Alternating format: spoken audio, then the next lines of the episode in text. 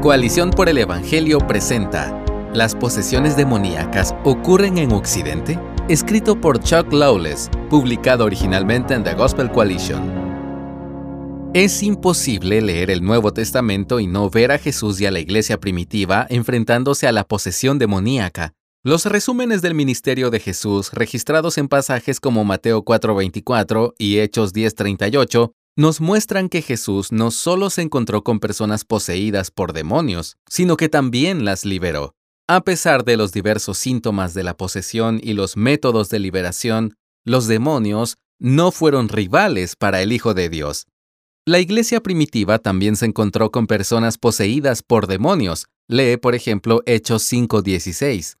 En Hechos 8 del 5 al 8, vemos que el ministerio de Felipe incluía el exorcismo, al igual que el de Pablo, según la descripción de Hechos 16, del 16 al 18. Como ha observado Bill Cook, aquellos que encontraron resistencia demoníaca, ya sea persecución, posesión demoníaca o magia, no mostraron temor a enfrentarse a ella en el nombre de Jesús. Sin embargo, la pregunta que se nos plantea en este artículo es si la posesión demoníaca se presenta hoy en día, especialmente en Occidente. Hay que hacer tres aclaraciones. Primero, debemos basarnos en la verdad de que el corazón humano es el mayor problema al que nos enfrentamos, por lo tanto la proclamación de la palabra tiene prioridad sobre la expulsión de demonios. Segundo, los demonios no pueden poseer a los creyentes, aunque esta opresión puede ser tan severa que puede sentirse controladora. Otros difieren con esta posición sobre los creyentes y la posesión, pero ese debate está fuera del alcance de este artículo. Tercero, nuestro enemigo es astuto. Lee Efesios 6:11. Un estratega sagaz que elige las artimañas que considera más eficaces en una cultura o situación determinada. La posesión es solo una de sus estrategias y a menudo no es la principal. Teniendo estas consideraciones en cuenta, debemos aceptar la posibilidad de la posesión demoníaca en la actualidad, pero evaluando cada situación en oración y con sabiduría. Mi experiencia es que la prevalencia de esta actividad es diferente alrededor del mundo. Gran parte de la población mundial, por ejemplo, es animista y cree que las fuerzas espirituales tienen poder sobre los asuntos de los humanos, por lo que deben ser apaciguadas o incluso manipuladas. El miedo suele caracterizar a estas culturas religiosas, con lo cual tiene sentido que los poderes se manifiesten a través de la posesión para profundizar el miedo local y alarmar a los misioneros mal preparados para un conflicto espiritual tan evidente. Además, muchas de esas culturas están en las fronteras de la oscuridad espiritual alrededor del mundo, que el enemigo haga todo lo posible, incluida la posesión, para mantener a esos no creyentes en un estado de ceguera en el dominio de las tinieblas y bajo su poder, no debería sorprender. Durante las misiones a corto plazo en esas culturas, he visto lo que los creyentes nacionales señalaron como posesión demoníaca. Sin embargo, la estrategia del enemigo en Occidente parece diferente. Recordemos la advertencia de C.S. Lewis. Hay dos errores iguales y opuestos en los que nuestra raza puede caer sobre los demonios. Uno es no creer en su existencia. El otro es creer y sentir un excesivo y malsano interés por ellos.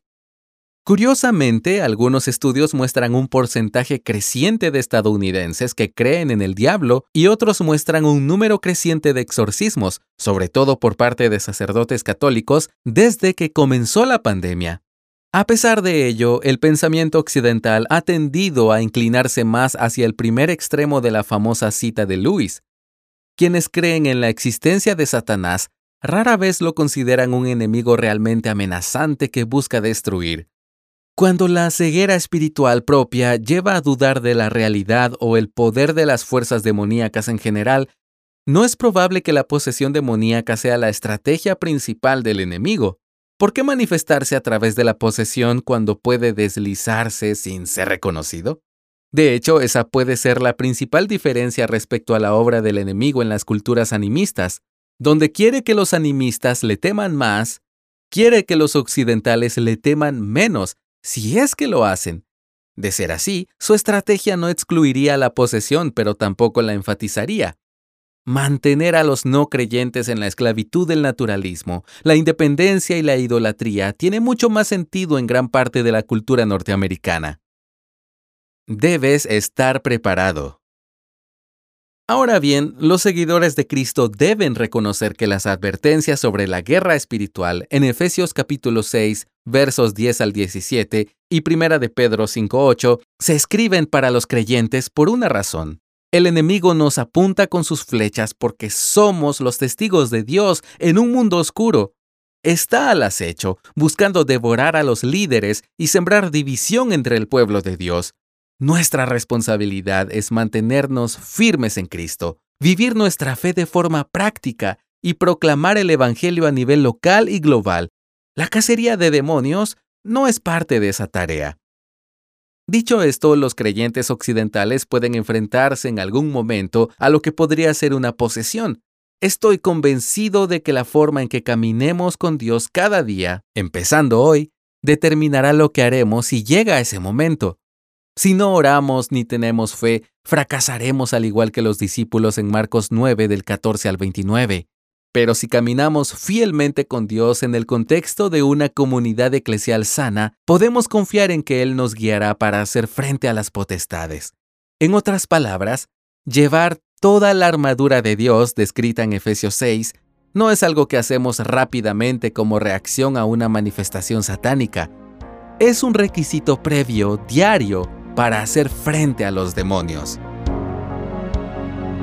Gracias por escucharnos. Si deseas más recursos como este, visita coaliciónporelevangelio.org.